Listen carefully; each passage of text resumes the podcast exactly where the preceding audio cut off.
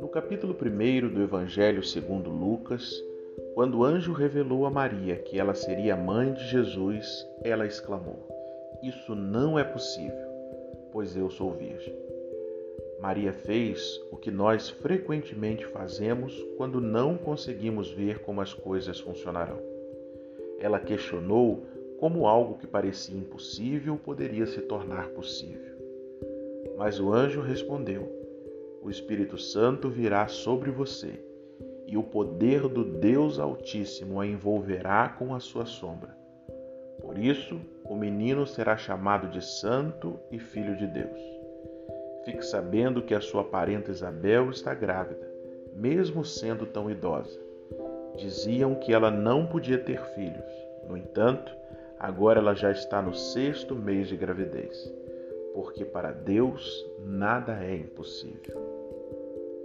Mesmo numa linda época como o Natal, pode ser difícil visualizar como Deus está trabalhando nas situações impossíveis.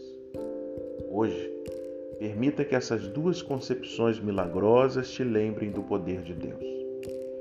Reflita sobre Jesus e o filho de Isabel, João Batista, e como seus nascimentos mudaram o rumo da história. Saiba que Deus pode fazer imensamente mais do que você pode imaginar no meio de uma circunstância totalmente impossível. Entregue a sua situação a Ele e confie que Ele será fiel. Seja encorajado hoje.